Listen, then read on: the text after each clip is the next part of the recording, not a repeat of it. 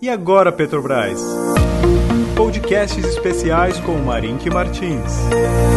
Olá, leitura inversa, seja bem-vindo ao podcast E Agora, Petrobras? Eu sou Marink Martins, eu gerencio duas séries aqui na Inversa Publicações, a do Clube dos Cinco e a série Global Pass. A primeira está voltada à geração de renda através de operações estruturadas, utilizando ações e opções de Petrobras. Já a segunda, a série Global Pass, está ligada a ETFs internacionais. Ambas as séries estão caminhando muito bem, mas hoje eu quero te falar sobre essa queda da Petrobras, sobre as perspectivas da Petrobras. É justamente por essa razão que eu estou aqui. E na sexta-feira, né, quinta e sexta-feira, a gente teve esse evento, uma decisão de um aumento no preço do diesel, aumento esse de 5,74, que foi revertido por uma intervenção do governo, do, do próprio Jair Bolsonaro, diante de uma ameaça de uma greve dos caminhoneiros. Isso aí, como você sabe muito bem, provocou uma imensa queda no preço das ações, as ações PN caíram 8,5%, as ON chegaram a cair até um pouco mais, e eu vou falar sobre isso. Mas mais impressionante para mim foi o volume de 6 bilhões de reais eu já sou um veterano de mercado, eu já estou nesse mercado há mais de 20 anos. Eu comecei minha carreira no Banco Bozano Simonsen, atuando em Nova York.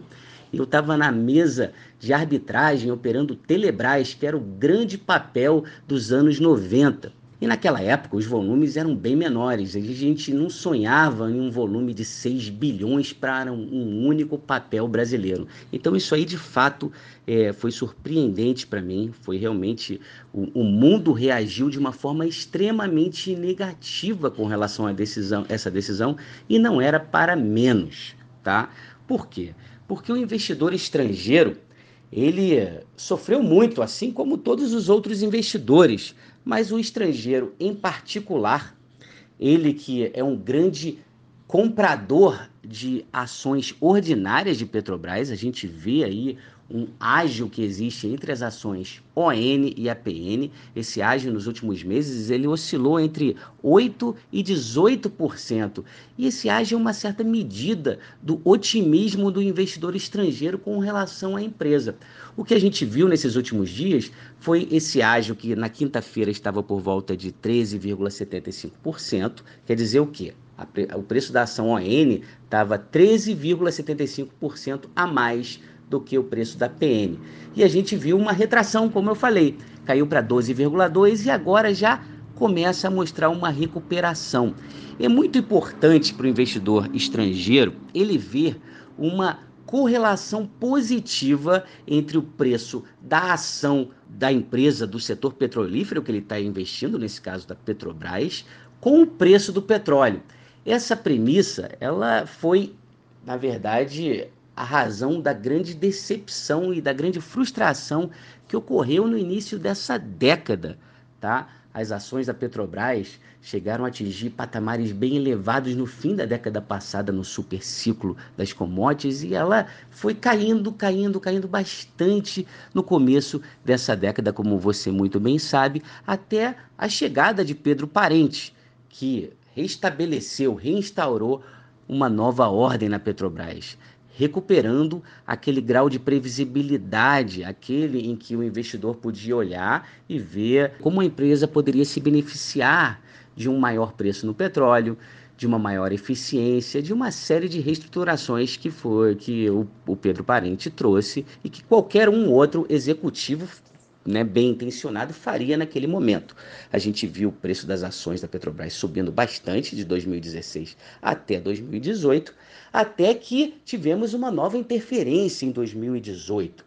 Essa interferência ela foi fruto de uma combinação de um preço de, do petróleo, do barril de petróleo mais elevado, junto com o dólar mais forte. Alguns especialistas dizem que, embora o preço do petróleo lá em maio de 2018 tenha batido né, tenha se aproximado de 80 dólares, num, assim, quando você vê, não é um patamar tão elevado frente ao já registrado na década passada, que foi lá nos 140 dólares, mas para alguns países, como o Brasil, como a Índia, foi extremamente doloroso. Por quê? Porque o preço em dólares estava muito elevado, o dólar estava muito forte. E isso provocou o que né, tomamos conhecimento e sofremos ao longo de 2018 com a greve dos caminhoneiros que paralisou o país. O governo Bolsonaro, naturalmente, não querendo passar por isso, acabou de uma forma talvez precipitada se intrometendo numa política de preço estabelecido pelo Roberto Castelo Branco, novo presidente da Petrobras. E isso provocou todo esse estrago. Isso não é uma surpresa. Mas o que é importante falar é que hoje a gente já tem já um cenário bem mais convidativo. A gente vê aí o governo voltando atrás, facilitando a vida dos caminhoneiros, naturalmente impedindo essa perspectiva de greve e também falando que vai ficar né, fora, não vai se intrometer na política de preço da Petrobras. Isso é muito importante, porque o Roberto Castelo Branco vem fazendo um ótimo trabalho de venda de ativos, dando continuidade ao trabalho feito pelo Pedro Parente, pelo Ivan Monteiro e indo mais à frente ainda até, intensificando todo esse processo de venda de ativos, de recuperação de margens na empresa, de forma que a perspectiva para as ações da empresa ela é muito boa, muito boa no curto prazo por diversas razões.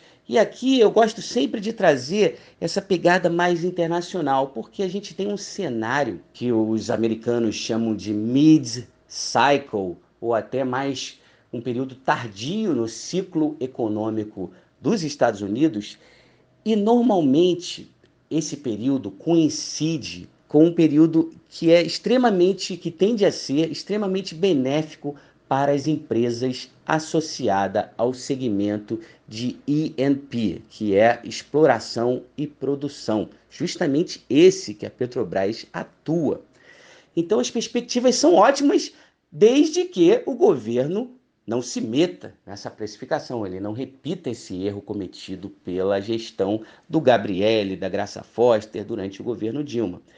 E isso a gente está para ver, né? Ainda não foi decidido se a Petrobras vai realmente faz, promover esse aumento de 5,74, mas o que foi dito hoje, com base nas notícias de hoje, é que isso daí é uma decisão empresarial. Isso aí cabe ao Roberto Castelo Branco e os membros do conselho da empresa. Então, realmente, as perspectivas são boas aí nesse sentido, tá? Mas vale lembrar aqui uma velha né, expressão de mercado, é que os mercados, eles normalmente sobem de escada e descem de elevador. Dito isso, a gente já vê ah, uma certa recuperação já nesta manhã.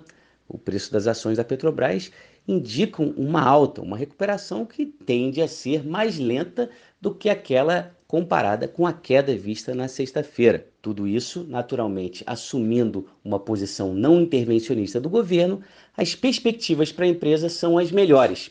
E eu fico por aqui hoje, mas acompanhe esse podcast onde trarei os meus insights diários a respeito da Petrobras.